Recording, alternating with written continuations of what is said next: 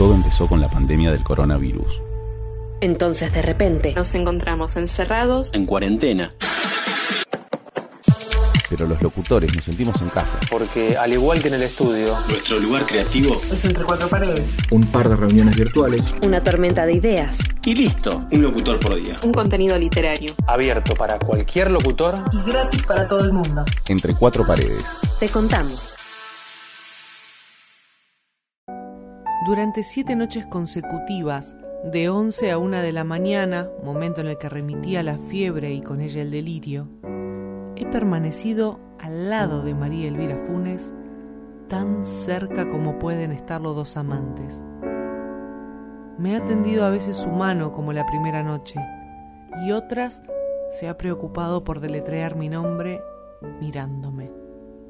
Sé a ciencia cierta, pues, que me ama profundamente en ese estado, no ignorando tampoco que en sus momentos de lucidez no tiene la menor preocupación por mi existencia presente o futura. Esto crea así un caso de psicología singular, de que un novelista podría sacar algún partido. Por lo que a mí refiere, sé decir que esta doble vida sentimental me ha tocado fuertemente el corazón. El caso es este. María Elvira, si es que acaso no lo he dicho, tiene los ojos más admirables del mundo. Está bien que la primera noche yo no viera en su mirada sino el reflejo de mi propia ridiculez de remedio inocuo. La segunda noche sentí menos mi insuficiencia real.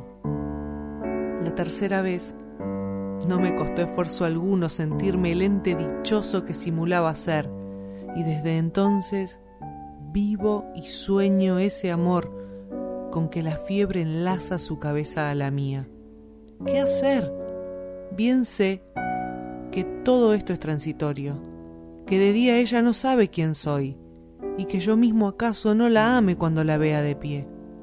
Pero los sueños de amor, aunque sean de dos horas y a cuarenta grados, se pagan en el día, y mucho me temo que si hay una persona en el mundo a la cual esté expuesto a amar a plena luz, ella no sea mi vano amor nocturno.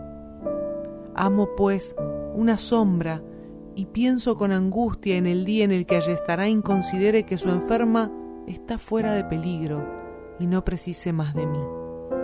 Crueldad esta que apreciarán en toda su cálida simpatía los hombres que estén enamorados de una sombra o no. Entre cuatro paredes. Te contamos.